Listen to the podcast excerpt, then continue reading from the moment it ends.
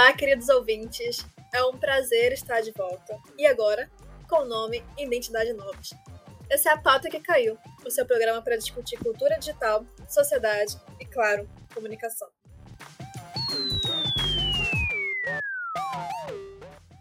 Esse é o nosso primeiro episódio nessa nova era e o nosso tema de hoje, ou melhor, a nossa pauta que caiu, é como falar o óbvio na era da pós-verdade. Eu estou aqui hoje com os meus colegas de apresentação, Charles Campo e Vinícius Trindade. Eu sou a Cris Freitas e estamos sob a supervisão do professor Maurício Correia em uma produção da turma de jornalismo 2018. Julho de 2021 e você já se perguntou por que ainda temos que convencer as pessoas que a Terra não é plana e que as vacinas não fazem mal, mesmo após de tantos anos de pesquisas científicas? Vivemos em uma era de desconfiança de dados, de enaltecimento de subjetividade e crenças em falsidade. E você ficará surpreso que chamar terraplanistas ou antivacinas de burros na internet não surte efeito, pois o buraco é mais embaixo. Seria esse um fracasso da maneira de se comunicar ou é uma questão educacional? Essa e outras questões discutiremos nesse episódio. E você sabe o que é pós-verdade? Em uma definição dada pelo filósofo e educador Mário Sérgio Cortella, é relativizar o conceito da verdade não a partir da própria verdade, e sim de convicções pessoais. E essa definição diz muito a respeito do que estamos vivendo nos últimos anos. Vemos dia após dia a democracia balançar em cordas bambas com tanta produção de notícia falsa, mas mais do que isso, do impacto social que essas notícias causam. Após um ano e meio de pandemia, de milhares de estudos, plantões de notícias e acesso de informação por todos os cantos, ainda nos deparamos com pessoas que creem veementemente que o vírus foi criado no laboratório pela China. Mas mesmo depois de ser comprovado que não, porque é tão difícil convencer as pessoas que não, não foi isso que aconteceu. Você sabia que apenas 66% dos jovens de 18 a 24 anos nos Estados Unidos têm plena certeza de que vivemos em um planeta esférico? Pois é, esse é um dado publicado em uma reportagem do jornal El País. Outro fato alarmante é que a Organização Mundial da Saúde inclui as ideias de antivacina como os 10 maiores riscos à saúde global, mostrando que não é apenas um papo de fora de internet. E isso podemos comprovar nos dias atuais. Com o avanço da descoberta vacinal no país, um dos maiores desafios dos profissionais da área de saúde é vencer a desinformação de quem não deseja se vacinar, ou de quem quer escolher a marca de qual vacina por achar que pode ter algum tipo de consequência severa.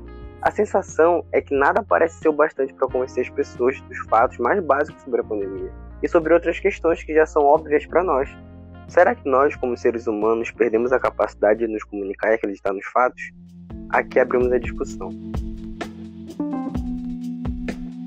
O primeiro ponto que a gente precisa conversar é sobre a definição de verdade, uma questão filosófica acima de tudo. Estava verificando uns textos, uns vídeos sobre essa contestação, que ela é antiga, é histórica, e todos os filósofos, desde Sócrates, eles questionam o conceito da verdade, não do que é a verdade, mas do que seria o conceito da palavra em si. Por mais que para a gente pareça estranho, pelo menos para mim é bastante estranho, achar que verdade é algo subjetivo e algo mutável. Então é algo que está se transformando porque a sociedade ela é um fenômeno dinâmico e a verdade ela é um fenômeno social. Então se a sociedade é um fenômeno mutável, a verdade ela acompanha, que a verdade ela é utilitária ao momento, logo atende a interesses de pessoas. Então geralmente dentro de uma sociedade existem instituições que afirmam fatos que é importante que seja considerado verdade dentro de uma realidade. Por exemplo, a gente vive numa sociedade onde a gente tem conceitos de coisas que são óbvias para grande parte das pessoas. Como a gente estava falando mais cedo, de que é importante a gente se vacinar, por exemplo, por conta da pandemia que a gente está vivendo. Só que nós temos pessoas que não têm isso como, como verdade, que contestam isso.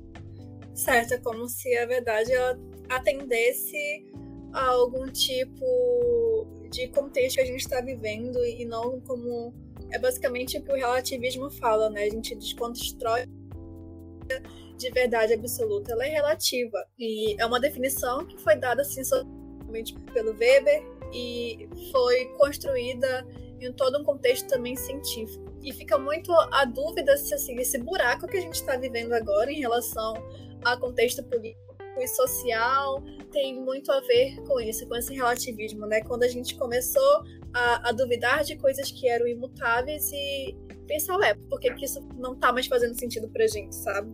Porque, eu fico pensando. Pode falar, continua, desculpa. Essa desconstrução mesmo da ideia da verdade.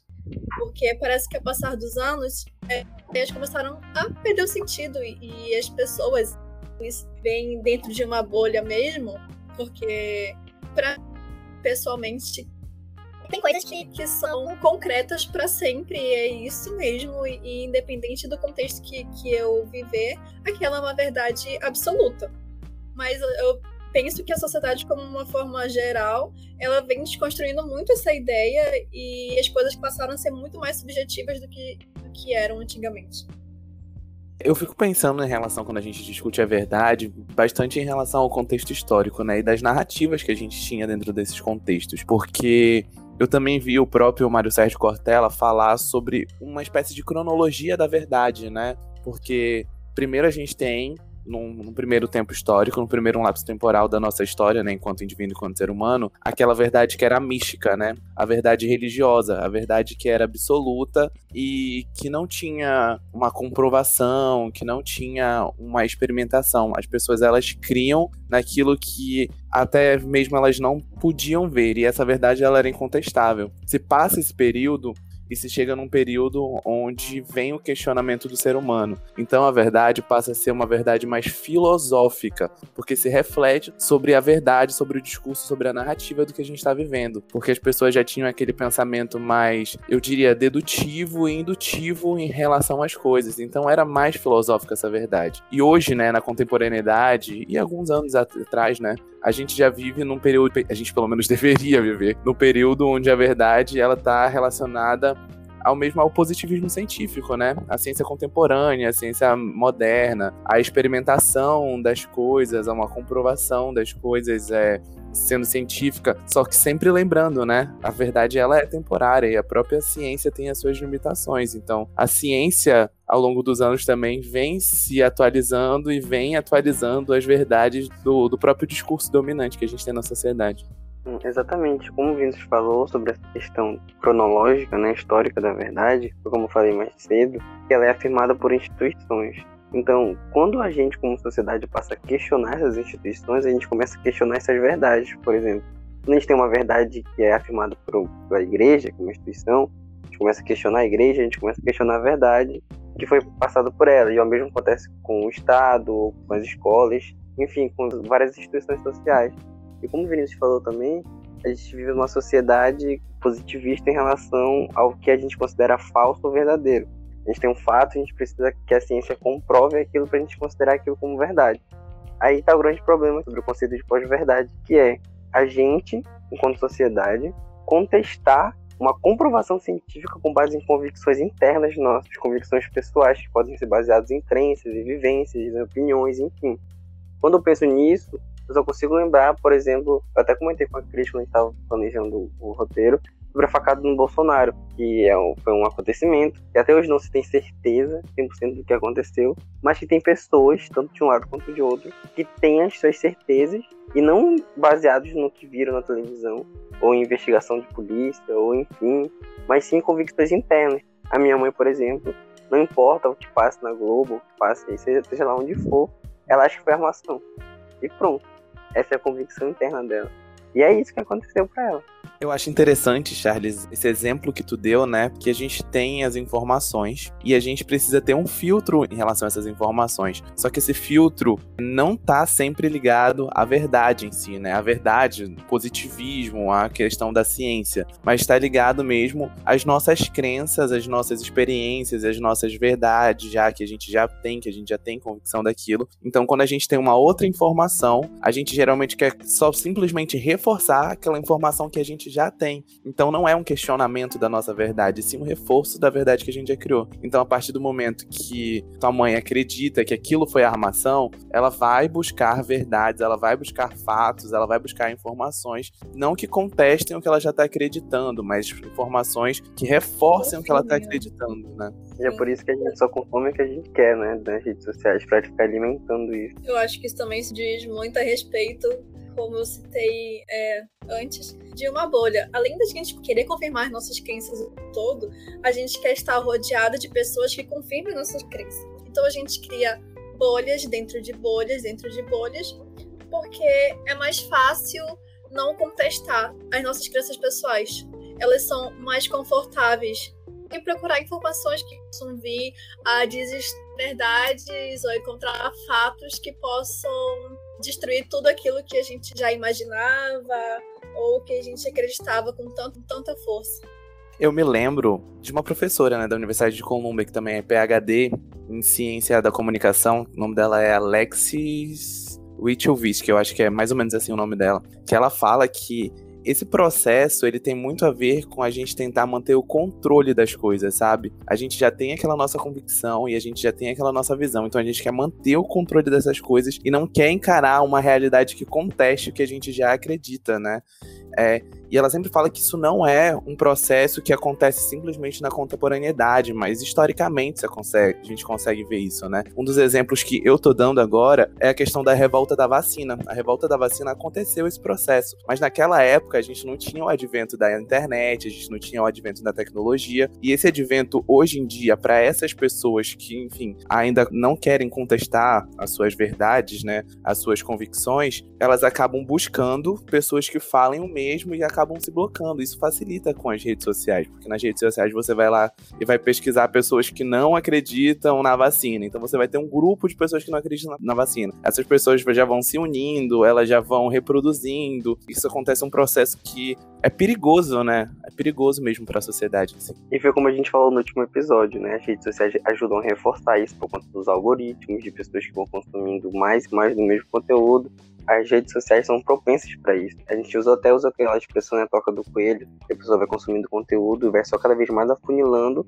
daquela bolha social. E outra coisa também que eu acho importante a gente falar é que existe esse embate entre convicções internas de pessoais e o conhecimento científico, né, que é o conhecimento acadêmico, que a gente entende que é um conhecimento positivo, que é benéfico, que busca a verdade como a gente entende que ela deva ser. Só que teoricamente, esse embate entre convicção e ciência, a gente devia ter um vencedor muito claro, sabe? Devia ser o lado científico. Mas isso não acontece. E um dos fatores para que isso não acontecer é o fato da ciência, mais especificamente o conhecimento acadêmico, ser impopular socialmente. As pessoas, as grandes massas, a gente sente às vezes que o conhecimento acadêmico muitas vezes não chega até elas. A gente sente também uma fragilidade da ciência dentro dessas massas. Mas eu fico pensando em relação a isso, onde que a gente sai fora da curva, sabe? Em relação a esse conhecimento que a gente tem a vida toda. A gente vai para a escola do ensino fundamental, ensino médio, e a gente aprende na escola que a Terra é esférica, que a gente precisa sim se vacinar, que o aquecimento global sim existe Nada de de direito. momento que a gente passa das coisas que a gente passou a vida toda escutando que era verdade. E... Eu vi uma vez uma coisa sobre isso. E que é óbvio, porque essas são umas questões que a gente pode dizer que é óbvio para a sociedade como maneira geral, mas a gente não pode dizer que todo mundo acredita nisso. Por exemplo, eu acredito, vocês acreditam, a bolha de pessoas acreditam que tem esse conhecimento, o conhecimento chega, o conhecimento acadêmico, ou mesmo conhecimento proveniente das TVs, dos jornais, ou da mídia que a gente consome, de filmes e séries e etc. Mas tem uma parcela da população que em algum momento passou a duvidar disso e a falar sobre isso nas mídias sociais, assim, aqui ó, eu tenho provas que a Terra é plana. E a gente quando a gente acaba se deparando com esse tipo de conteúdo, a gente fica tipo assim, pelo amor de Deus, sabe? Não, não é plana, isso é uma idiotice, mas a pessoa tá ali com um milhão de provas extremamente contexto, mais firmeza naquela crença. E é uhum. nessa crença que outras pessoas acabam caindo também, por assim dizer. Uma vez eu vi um vídeo, não faz muito tempo, acho que faz um mês, que era de um cara que ele tem um canal no YouTube, né? Ele é físico. Ele é astrofísico, na verdade, ele fala sobre várias coisas. Então é normal a galera comentar perguntando lance da Terra plana para ele, né? Porque tem gente que acredita nisso, que obviamente não é verdade. E aí ele falou justamente esse lance que eu estava comentando sobre o distanciamento do conhecimento acadêmico da população, porque às vezes a gente enxerga as coisas da nossa perspectiva, da nossa bolha social, de coisas que são muito óbvias. Então é claro que isto é assim, é claro que as coisas são assim. Só que por uma série de fatores tem pessoas que não entendem dessa forma, ou não tiverem acesso à informação, enfim, vários aspectos né, que fazem pessoas não acreditarem dessas questões que são obviamente, né, socialmente falando, ele fala que existe um distanciamento entre o conhecimento acadêmico e uma parcela da população. E justamente nesse distanciamento que é onde essas pessoas que são esses falsos intelectuais, essa galera que principalmente está muito presente no YouTube, nas redes sociais, a galera que descobriu o segredo, são essas pessoas. É, essas pessoas, é nesse distanciamento que elas agem. Porque muitas vezes a gente não tá, não quer discutir assuntos que são óbvios, porque não valem a pena ser discutidos, e essas pessoas elas têm essa disponibilidade para discutir isso, do jeito delas, né? E impondo essas, essas inverdades. E Charles, eu fico pensando num ponto que na tua fala que tu falou assim, diversos aspectos, diversos fatos que levam as pessoas a não acreditarem. Eu faço uma análise pessoal minha, eu queria até ouvir depois de vocês o que, que vocês acham em relação a isso que eu vou falar agora, porque eu consigo ter um pensamento. Voltando para a Alemanha algum tempo atrás, na época em que a Alemanha, períodos antes do Partido Fascista Alemão dominar, né, e criar a ditadura, Segunda Guerra e etc, a história que a gente conhece. A gente vivia num período que a, a, Bolsa de Valores de Nova York quebrou. É, a partir dessa quebra da Bolsa de Valores, existiu uma instabilidade econômica no mundo todo que reverberou na Europa, reverberou na Alemanha, essa crise econômica. Crises econômicas tem a, tem a possibilidade, não, mas geralmente, na maioria dos casos, das experiências que a gente tem no mundo, gerou uma crise social e gerou um período meio de instabilidade social, que foi um período propício para aquele partido que era ignorado pela sociedade alemã, que já vivia numa democracia burguesa, né? Que era ignorado, que tinha ideias, digamos assim, torpes e que inferiorizaram. E a partir desse, quando se tem essa estabilidade, ele cresce, ele consegue dominar, ele consegue atingir as massas com as ideias que por muitas vezes a gente pode dizer que eram ideias loucas, que eram ideias que, que fugiam muito da obviedade, mas que conseguiram dominar as massas e conseguiram atingir, conseguiu atingir o poder ali na Alemanha. E a gente faz, pode fazer, obviamente, eu acho que é, é, muito difícil a gente fugir também. A gente pode fazer uma análise mais contemporânea em relação às eleições de 2018. Bolsonaro, por boa parte da sociedade, muitas parcelas, muitos grupos sociais, era considerado uma piada, um cara que não poderia chegar ao poder por conta da falta de conhecimento que ele tinha, dele ser alguém. Ele era muito feito de chacota, né? Ele não foi levado tanto em consideração e a partir de uma instabilidade também econômica que o Brasil sofria, que gerou também uma instabilidade social, que deixou aquela população vulnerável, esses espaços, esses lapsos onde a população está em instabilidade, está vulnerável, começa a surgir justamente essa questão da pós-verdade que a gente tanto discutiu, né? Aí vai surgindo aquelas pessoas que vão criando diversas teorias da conspiração, como surgiu Olavo de Carvalho falando sobre comunismo e aquelas diversas teorias, como surgiu o MBL com o Brasil Paralelo, contando uma outra história do Brasil Brasil possivelmente era verdade com fatos alternativos. A gente sabe que fatos são fatos, né? Fatos estão ali, são uma, é uma realidade histórica, não tem como ser uma alternativa. Então é uma pós-verdade que é embasada mesmo em teoria da conspiração. E geralmente acontece desse jeito.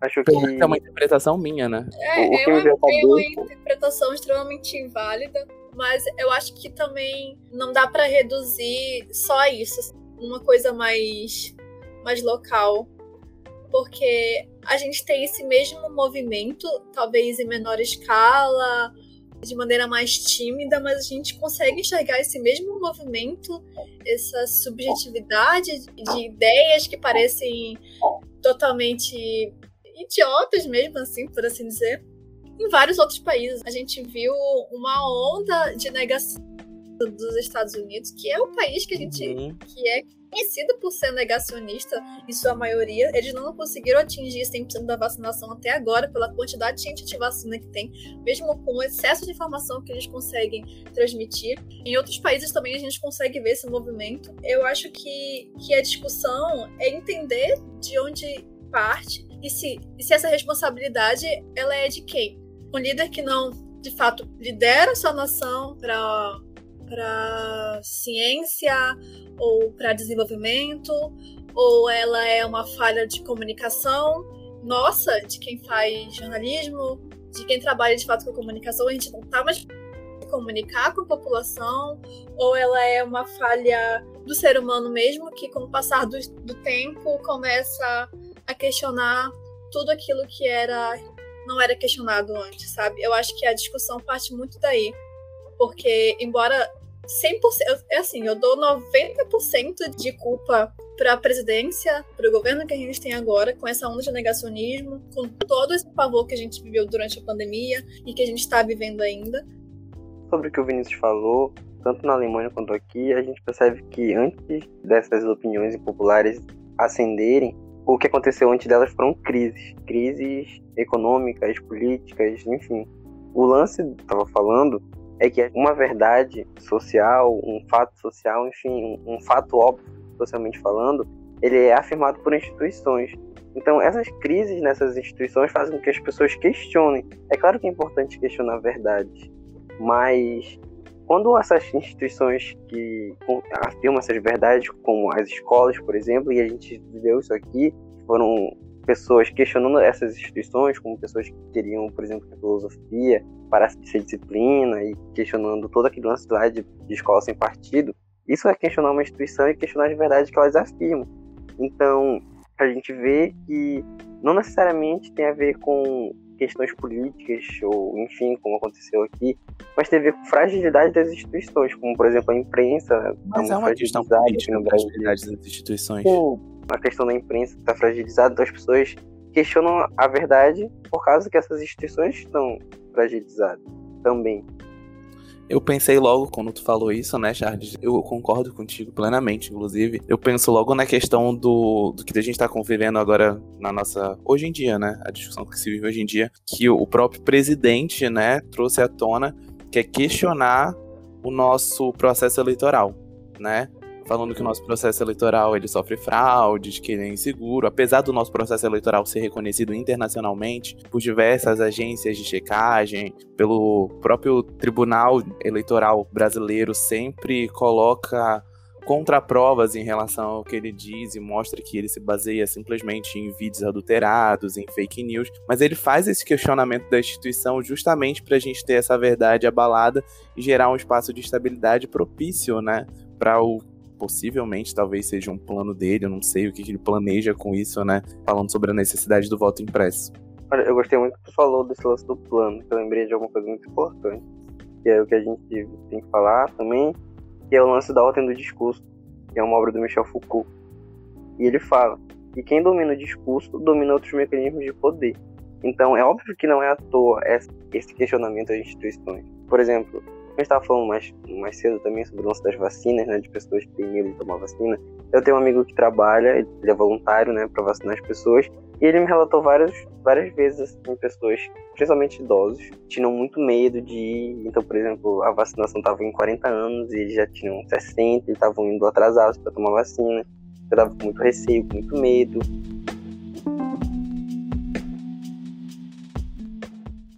Se a gente entende que a verdade ela é utilitária, e ela é afirmada por instituições, então ela atende a interesse de alguém, de pessoas, de grupos dentro da sociedade. E como eu falei mais cedo, né, é uma relação de poder, como várias relações de poder existem na sociedade. Então, se existe o discurso de pessoas que são anti-vacina, se existe o discurso de pessoas que acham que a Terra é plana, é porque existem pessoas interessadas em propagar esse discurso. Então a gente não pode achar que é à toa também existem essas contestações, essas fragilidades, porque é do interesse de grupos que exista isso. Uhum. E Foucault, eu lembro que Foucault também faz aquela pergunta, né? Onde está o perigo do discurso e de sua proliferação? E para além disso, eu, pelo menos eu coloco uma resposta em relação a essa própria pergunta que ele faz, que também é uma frase dele, que ele fala que quem domina o discurso domina o poder e domina os corpos. Então tá muito ligado, né, a isso que tu falou, Charles. Outro momento que a gente pode analisar desse discurso, contextualizando esse discurso, basicamente é a nossa linguagem, a forma que a gente se comunica, é a forma que a gente transmite ideias. Ele dá um, um conceito muito interessante que é a interdição, que é um mecanismo de coordenação desse discurso, coordenação dessa, dessa linguagem. A interdição é nada mais nada menos que o surgimento de tabus né, da linguagem, né? O que pode ser falado e o que não pode ser falado. E eu acho que é muito interessante a gente imaginar que o início de muitos problemas de comunicação vem, venham daí, no surgimento de assuntos que a gente pode falar ou não. Esse conceito, já com um exemplo na minha cabeça, que sempre fica muito vivo, é educação sexual. Por que, que eu falo isso? Teve um tempo atrás, uns anos atrás, em épocas vindouras de vacina nesse país, que houve uma grande campanha de vacinação de HPV para meninas de 11 e 12 anos. Eu não sei se vocês lembram disso. Eu lembro. Eu lembro. Pois é, houve uma grande campanha e essa campanha estava muito ativa nas escolas de rede pública e privada. E assim, não era obrigatório, os pais precisavam dar consentimento, até porque eram menores de idade, mas muitos pais se recusavam a dar esse consentimento para a criança se vacinar, pois achavam que vacinar por HPV era dar início à vida sexual. Não é verdade. feminina. Nossa, eu lembro disso. Sim, porque bizarro. HPV, né, para quem não sabe, é uma doença sexualmente transmissível. Então, é surreal pensar que pais se recusavam a proteger é, suas filhas de uma doença assim, que é, é mortal, né? O HPV ele gera o, o câncer no colo do útero. E é uma vacina que você precisa dar em três doses. Ou duas. Não, são duas doses.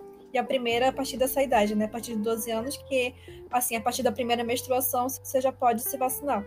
E houve toda essa grande discussão sobre se era certo, se não era certo, se os pais realmente tinham esse direito de impedir a vacinação das crianças. E assim, não dá para dizer, não dá para proibir, não, não há nada que, que a gente possa fazer. Foi uma grande campanha que eu me vacinei nessa campanha, mas era, foi uma discussão que surgiu, né? Quando a gente estabelece alguns tipos de tabu na sociedade, de assuntos que a gente não pode falar, que a gente não discute de maneira ampla e com discussão de maneira ampla, eu digo, usando a mídia a nosso favor, de fato, esse tipo de consequência é mais fácil de acontecer. E agora, voltando para os dias atuais, eu vejo exatamente isso nessa campanha de vacinação da pandemia. A gente sabe que todo mundo está falando para se vacinar, a importância da vacina, que não tem por que escolher marca de vacina, todas são boas, todos os estudos comprovam isso, mas parece que a comunicação não é suficiente para convencer as pessoas. Parece que a gente não está falando, ao mesmo tempo que a gente fala com todo mundo, a gente não fala com ninguém. Isso eu digo como pessoa que trabalha em comunicação, como todo mundo aqui no debate, nesse programa. Parece que, que a mídia, de uma maneira geral, tá perdendo essa capacidade de se comunicar justamente por não saber com quem tá se comunicando. Essa é a sensação que, que me passa, sabe? Eu acho que também a gente tem a questão de que a gente está tentando se comunicar com pessoas que não querem nos ouvir. sabe? Boa. Ainda falando sobre o que a Cris falou, sobre essa questão que o Foucault coloca sobre o que pode não ser falado e o que pode ser falado, também tem a questão de quem pode falar e quem não pode falar. Tem um termo que ele usa que eu gosto muito, que é o direito privilegiado do discurso, que são as pessoas que nós entendemos como sociedade que têm a autoridade para falar sobre determinado assunto. Então são pessoas que têm esse poder do discurso sobre alguma área, algum tema. Então a gente entende, por exemplo, um infectologista, ele pode falar sobre vacinas porque ele tem autoridade no assunto para falar sobre aquilo. Então a gente fica fazendo essa divisão de, olha, você pode falar isso, você não pode falar isso, dependendo do conhecimento que a pessoa tiver, enfim, da autoridade que ela tem. Só que a gente vive um problema hoje em dia, que são das contestações, como a gente estava falando. Né? Então, a gente entende que para uma pessoa ter o direito de discursar sobre algo, ela tem que ter autoridade no assunto. Só que hoje em dia a gente vê pessoas que não têm essa autoridade tendo esse poder. Porque a gente, de alguma forma, como sociedade, deu esse poder para essas pessoas. E eu acredito, isso é uma análise minha, que a gente trocou a autoridade por afinidade e visibilidade. Então, se uma pessoa ela não tem autoridade no assunto, mas a gente tem uma afinidade com ela por questões, sei lá, de empatia ou sei lá o que, e ela tem visibilidade por conta da internet, tem muitos seguidores, ela consegue ter esse poder de fala e as pessoas escutam ela. Eu tenho um exemplo aqui, que eu deixei até anotado, inclusive, porque é um exemplo muito forte para mim, porque eu gosto muito de basquete, e tem um jogador da NBA que se chama Kyrie Irving, que é meu jogador preferido, inclusive. E em 2017, se não me engano, 2018, ele deu uma declaração num podcast, inclusive. Ele falou que não tinha certeza se a Terra era esférica. Então ele falou que talvez a Terra fosse plana. E aí, depois disso, nossa, no Twitter, várias pessoas começaram a falar, tá vendo como a Terra é plana, não sei o quê. E começaram essa discussão. E depois de um tempo, ele deu uma entrevista no jornal, pedindo desculpa, falou que recebeu várias mensagens de professores falando que tiveram que ensinar tudo de novo para várias crianças contestando, professores de ciência nas escolas e tudo mais, por conta de uma declaração que ele deu. Só que ele é um jogador de basquete. Qual a autoridade que ele tem para falar sobre isso? E as pessoas escutam ele e pegam isso e ajudam a reforçar convicções internas e a questionar mais ainda as verdades das instituições. só porque ele, ele tem visibilidade, porque ele é uma pessoa famosa, tem vários seguidores, e as pessoas têm de alguma forma uma afinidade com ele. É justamente nesse caso que o Charles deu, né, desse esportista, desse jogador de basquete, sobre o processo de validação do discurso, que muitas vezes é, a gente consegue observar que é deixado de lado, né, né assim, diversos exemplos que a gente já deu aqui dentro desse podcast, porque eu vou fazer uma outra análise e um, vou dar um outro exemplo. É geralmente quando a gente chama uma pessoa de louca, ela é justamente dentro de uma discussão, dentro de um debate, é justamente porque a gente vê que aquela pessoa não tem autoridade, ela não tem aquele direito e ela não tem, não tem validade. Então a gente invalida o que aquela pessoa está dizendo. Só que a gente vê que esse processo não está acontecendo em diversos casos e ocasiões. E uma ocasião dessas é o presidente que a gente tem hoje no Brasil, né? Foi muito chamado de louco na época do período eleitoral. As pessoas falavam que ele não tinha conhecimento sobre nada, que ele era burro. Enfim, não validavam esse discurso dele, mas muitas outras pessoas, né, a massa, assim, em geral, a parte da população, aquele, os apoiadores, não viam isso. Então tem um processo de validação diferente de pessoa para pessoa, né? Então a gente vê que existem muitos grupos e esses grupos eles são dominados por discursos diferentes também e por pessoas que têm, detêm esse poder, detêm esse direito do privilegiado sobre camadas específicas da sociedade. É por isso que eu falo que a gente trocou a autoridade pela afinidade, sabe? É uma pessoa que a gente gosta, que tá falando algo que a gente quer ouvir, então logo ela tem poder para estar tá falando sobre aquilo. Então eu vou acreditar nela, o que ela fala é verdade, e é isso, sabe? Pra gente validar um discurso, a gente precisa saber quem é o autor daquilo, quem é que tá falando, pra gente entender se aquela pessoa tem o poder de estar tá falando aquilo. Então por isso que toda vez que alguém chega pra gente e fala, olha, sei lá, a Terra é plano, tal coisa, ou é isso, ah, vacina tal coisa, alguma quem ideia. É o Charles? E a gente pergunta, quem foi que falou isso? De onde tu tirou isso? E dependendo do, da resposta, a gente acredita ou não, por afinidade. Quando alguém que a gente gosta fala alguma coisa, a gente tende a acreditar que aquilo é verdade por é, afinidade. É problemático, né? É meio que uma personificação das ideias e do discurso em si. Porque eu lembro de alguns vídeos, né, que fizeram muito na internet com fala de políticos. Aí falavam uma tal fala dizendo, tipo, eu não gosto de mulheres. Aí a pessoa falava, o que você acha dessa fala? Aí a pessoa falava, nossa, uma fala péssima. Ah, mas foi o Lula que falou. Aí a pessoa, o Lula, não sei o que e tal. Porque a pessoa já tem não, esse processo. Mas vamos né? ver o contexto que ele falou isso. Isso. Não, exatamente, exatamente. Mas foi só pra dar uma. Só pra exemplificar essa questão da afinidade que o Charles está falando com é. a pessoa que tá no discurso, né? E por conta da internet, a gente tem falar isso, tá, gente? Foi só um exemplo hipotético, só pra deixar claro.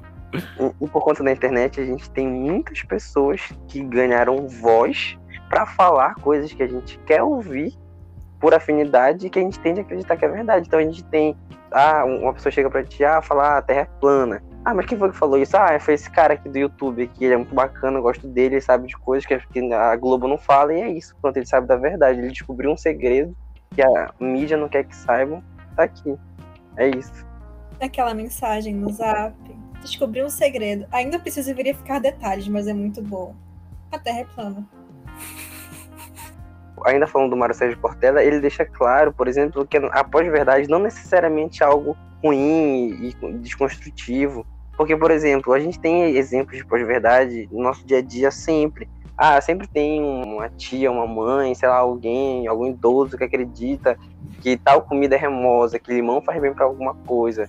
E não precisam de conhecimento científico para isso. São pessoas que têm convicções, que têm ensinamentos, enfim que é o conhecimento que a gente chama de empírico, né? São uhum. pessoas que sabem das coisas, não precisam de comprovações científicas e tudo mais.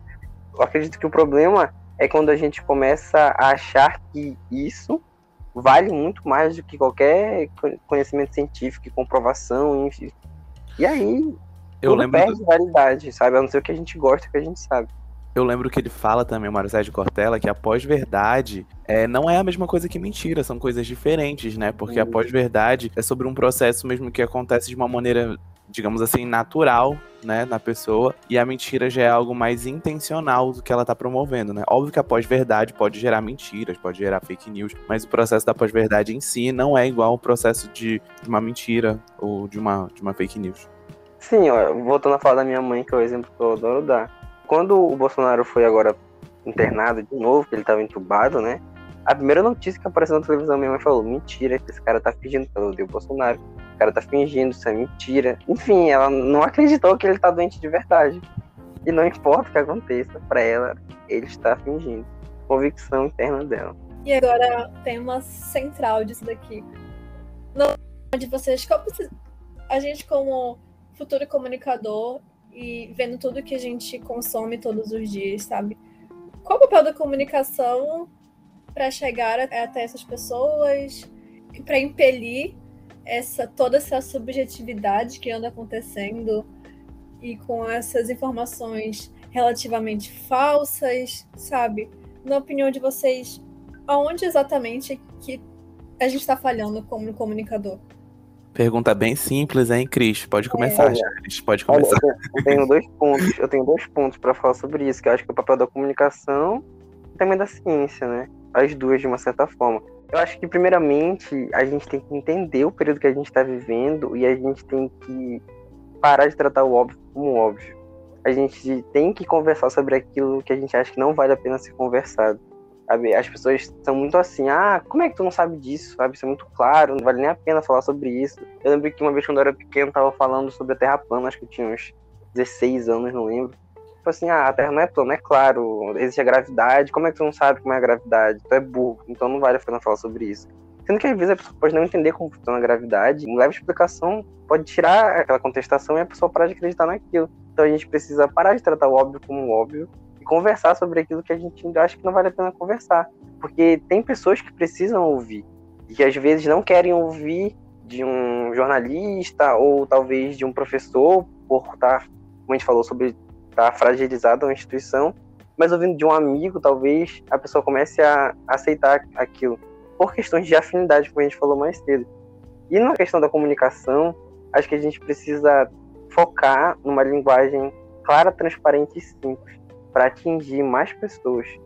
É claro que a gente tenta sempre fazer isso, mas a gente tem que tentar falar como as pessoas querem ouvir, não o que elas querem ouvir, mas como elas querem ouvir para tentar chegar em pessoas que ou não querem nos ouvir, ou não conseguem nos ouvir, ou não estão dispostas a nos ouvir, mas que precisam. Entendo, né? Mais uma questão da forma ser diferente e não, obviamente, o conteúdo, né? Porque o conteúdo é o conteúdo em si. Sobre como fazer esse conteúdo para as pessoas. E como eu já citei aqui nesse episódio, eu acho que o grande problema é justamente a gente não saber com quem a gente está se comunicando, sabe? Eu acho que mais do que falar o que as pessoas precisam ouvir é entender com quem a gente está falando. Eu creio de verdade que esse é um grande problema da comunicação. A gente entender quem hoje está assistindo o jornal, que é o nosso público na TV, quem é o nosso público na internet, porque assim, dando um exemplo de quem trabalha com comunicação. Quando a gente vai escrever um conteúdo para qualquer lugar que seja, sempre para blog, para site, para redes sociais, a gente precisa estabelecer um público, certo? Uhum. Dentro desse público, a gente delimita alguns tipos de característica. Ah, essa pessoa aqui ela tem entre 20 e 30 anos, ela é predominantemente feminina, ela vive em tal região, a gente predomina um público. E a gente faz o que também? A gente delimita uma persona. O que é essa persona? Fulano é, tem 30 anos, vive em Macapá, gosta de atividades físicas, está na internet para se informar, ele é muito desconfiado com X questões. A gente pega o público, delimita o público, faz conteúdo para essa persona. Mas hoje a gente tem uma dificuldade muito grande de entender quem está na internet lendo esses conteúdos. E eu digo de maneira geral, de alguém que está há um tempo fazendo conteúdo para internet que vê essa mesma opinião vindo de outras pessoas que trabalham com isso. Esse comportamento digital, como manada mesmo, ele muda muito fácil. E eu acho que vale para o comunicador, para o jornalista ou para o redator, sabe? Para quem for sentar na cadeira e botar a mão na consciência e pensar, tipo assim, eu vou ler o conteúdo que eu estou escrevendo, isso aqui faz sentido? Ou se eu lesse esse conteúdo, eu apenas ia ler o título e passar direto, sabe? Ou apenas uhum. ouvir uma escalada no jornal e mudar de canal. Porque a gente não consegue, como o Charles mesmo falou, a gente não consegue se comunicar com quem não quer ouvir. Mas a nossa profissão esse é o nosso objetivo geral. A gente precisa se comunicar com as pessoas, a gente só precisa se descobrir como. E eu acho que o primeiro passo é descobrir quem que está nos ouvindo agora, sabe? Quem é o nosso público. E analisar o comportamento desse público. Porque se eu faço uma produção para internet e no jornal e nessa produção tem dois comentários elogiando e 200 comentários dizendo que aquilo é verdade, mesmo eu colocando lá todos os fatos, colocando todas as fontes, seja oficial ou não oficial, e mesmo assim as pessoas estão duvidando, a gente está falhando em se comunicar com essas pessoas. Cris, hum. vou tentar dar um exemplo só para ver se eu entendi a tua linha de raciocínio, que eu concordo também. É meio que a gente não sabe como as pessoas estão consumindo informação e a gente só tá meio que culpando elas de não terem informação, sem antes avaliar essa forma, né? E tentar a gente remodelar a forma que a gente está produzindo. O exemplo que tu deu, a pessoa só lê a manchete e não lê o corpo da matéria inteiro, né? Então, se a gente sabe que essa pessoa está fazendo isso, a gente vai continuar produzindo dessa forma, ou a gente vai pensar em uma outra forma em que a pessoa tem acesso né, e busque e leia todo o conteúdo daquela matéria. É isso, né? Sim, eu acho que parte muito disso, e isso casa muito com o que o Charles falou, da gente fazer um conteúdo não generalista, mas falar da maneira que aquela pessoa consegue entender o que a gente está tentando transmitir. Uhum, sim, eu concordo extremamente com essa perspectiva que a gente precisa fazer de uma outra forma, né, para que as pessoas possam consumir aquele conteúdo e aquela informação de maneira completa e íntegra, mas para ter gente ter esse consumo, a gente precisa pensar também como que a comunicação é feita hoje em dia, né? Falando da parte mais jornalística, eu não sei se vocês têm a mesma análise que eu, mas eu percebo que a, o jornalismo televisivo, seja de do jornal impresso, ele tem um espaço muito amplo para hard news e não foca tanto naquele jornalismo de dados e investigativo. Eles não têm tanto espaço nas manchetes, nas matérias e na TV. E para reforçar esse meu comentário, a professora, né, também de ciência da comunicação que eu falei, que é PhD nisso, lá da Universidade de Colômbia, Alexis Witowicz, que eu já citei também. Ela é professora da Universidade de Colômbia e vice-diretora de tecnologia de informação na cidade de Nova York, da Universidade de Nova York. Isso aí, é ela mesma, tá? ela fala da importância do jornalismo investigativo e do jornalismo que acumula fatos para combater o negacionismo. Não simplesmente aquele jornalismo que é feito no dia a dia que eu peguei a informação que eu joguei aqui, porque acontece aquele processo. Eu tenho a notícia, eu jogo a notícia, gera um alvoroço aqui na sociedade e amanhã já joga uma outra notícia e aquela notícia anterior já passou e aí a sociedade não tem um, um, acúmulo de fatos, né? Fica com aquela informação rasteira e não tão profunda. Então, a, a necessidade também da gente dar um espaço maior para esse jornalismo que acumula fatos, que investiga, que vai a fundo, que faz um retrospecto de toda uma informação para que a pessoa tenha também uma noção maior e uma noção mais profunda sobre um tema, né? Que ajuda demais a combater esse negacionismo, porque essa informação rasa que a gente vê na, na televisão, que a gente vê na Rádio News, ela pode ser facilmente contestada, né? Muitas vezes por um negacionista, muitas vezes por uma pessoa que não tenha uma informação fidedigna como a gente acredita que é a informação de um jornalista, né? De um de um jornal. Eu acho que uma coisa que casa muito com o que o Vinícius falou, e isso, assim, partindo da população, partindo de pessoa consumidora de notícia, eu acho que também é entender em que momento que coisas eram indignantes pararam de indignar. Não sei se vocês conseguem entender essa linha, eu mas muitas coisas ruins aconteceram nesses anos para cá, isso no contexto nacional, no Brasil. E eu sinto que as pessoas pararam de se indignar com isso, sabe? Eu sinto também. Vamos só dar um pequeno, pequeno exemplo, voltando aqui para a pandemia, porque é muito difícil não falar, não falar disso, porque é o contexto que a gente está agora. Eu acho que, que é o maior impacto que a gente tem nesse momento. A nossa geração e a geração dos nossos pais, eu posso dizer que eles não ninguém viveu nada parecido com isso. Uma pequena coisa que aconteceu e impactou muito na forma de noticiar a pandemia foi, por exemplo, o Ministério da Saúde que segurava o número dos mortos até meia-noite para não ser divulgado na TV, no principal jornal da TV, que é o Jornal Nacional. Então, assim, a gente, por um tempo da pandemia, esse ano passado, a gente não conseguia de fato ter os números reais, oficiais, país porque o Ministério da Saúde estava segurando essa informação. Se teve que se articular um consórcio de imprensa para somar os dados que os governos estaduais davam, né? Exatamente. E isso foi um absurdo e muitas pessoas falam sobre isso, muitas opiniões no Twitter, mas eu sinto que mesmo assim, coisas indignantes como essa não geram tanto calor como geravam em tempos passados. Se a gente for voltar alguns poucos anos atrás, milhares de pessoas saíram na rua por 20 centavos. Não era só por 20 centavos, disso, uhum. mas também por 20 uhum. centavos, sabe?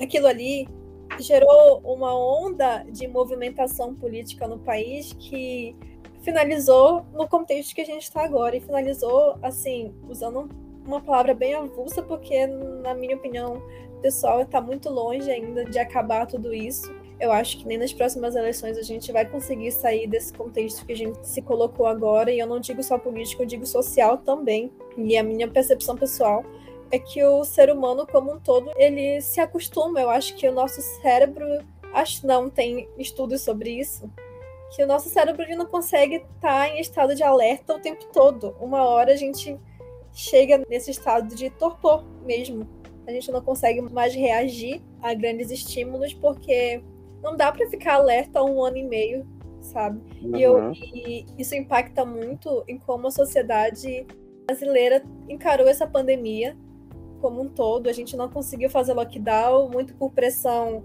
é, política, empresarial, mas também por causa da população que não parava de sair, que estava mesmo durante morrendo 3 mil pessoas, estava lambendo corrimão por aí. E a gente consegue não entender, né, de alguns fatos, mas também consegue compreender como o nosso cérebro funciona durante todo esse contexto, sabe? Bom, esse foi o nosso episódio de hoje, falando sobre o óbvio na área da pós-verdade. Espero que você tenha gostado. Acompanhe os nossos próximos episódios, siga nossas redes sociais. Estamos no Instagram, arroba podpauta que caiu.